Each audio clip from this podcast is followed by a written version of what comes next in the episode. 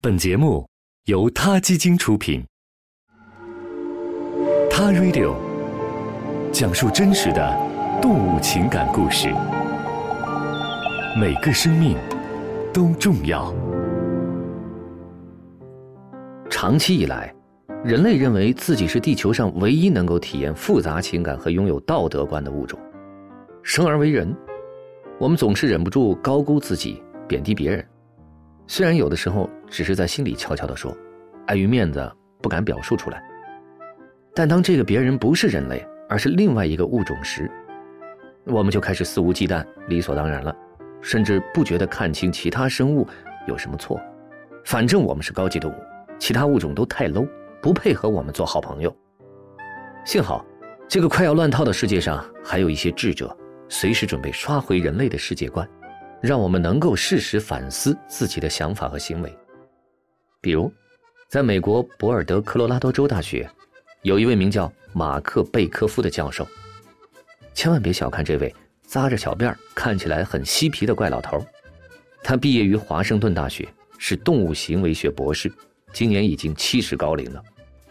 鉴于今后我们的节目当中也会频繁提到贝科夫教授的研究，那为了让大家更好的记住这位可爱可敬的爷爷。我们就全且叫他贝老师吧。我们的贝老师是享誉世界的著名动物认知学家和科普作家，也是著名动物学家根与牙创始人真古道尔博士长期的研究搭档。贝老师他走遍世界各地，观察不同动物的行为。他在自己的新书《荒野正义》中，表明了自己的观点。贝老师说。认为人类有道德观而动物没有，这是一个长期存在的误解啊！但现在有越来越多的证据告诉我们，人类事实并非如此。二零一三年的八月三日，贝老师在他的博客上记录下了这样一个真实的故事：生活在英国特怀克罗斯动物园的一只名叫库尼的雌性倭黑猩猩，在自己的领地中发现了一只晕过去的欧良鸟。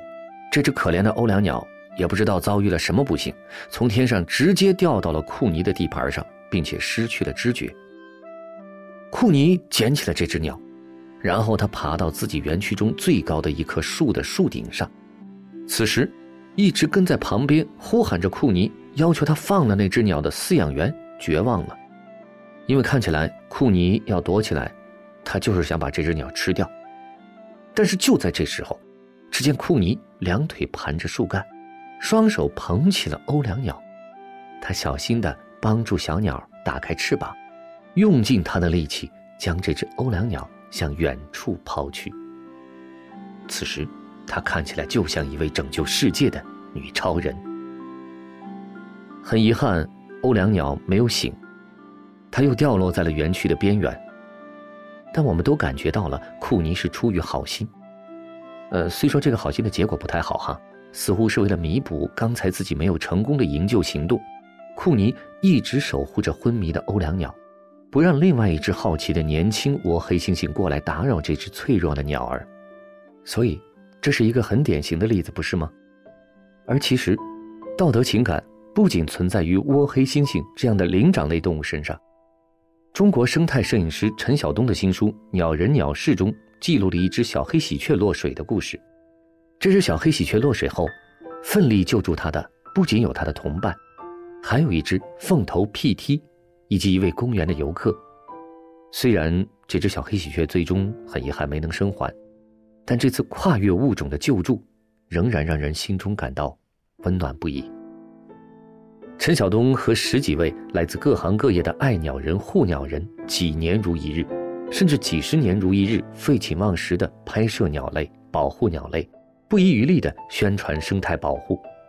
唐山乐亭的一位护鸟志愿者田志伟这样说道：“就像看一本书一样，我不懂外语，你懂外语，你能看懂这本书写的什么意思？你能看到笑的时候你笑，看到哭的时候你能哭。但是我看这个鸟的时候，我能看到这鸟高兴，或者是悲伤。动物们。”能够通过简单的道德规范去约束自己的行为，对自己的同伴或者其他物种产生悲悯之心，进而伸出他们的援手。而不知道从什么时候起，人类自以为是的道德观，却更像是一道幌子，遮挡了那本该照亮这个世界的光芒。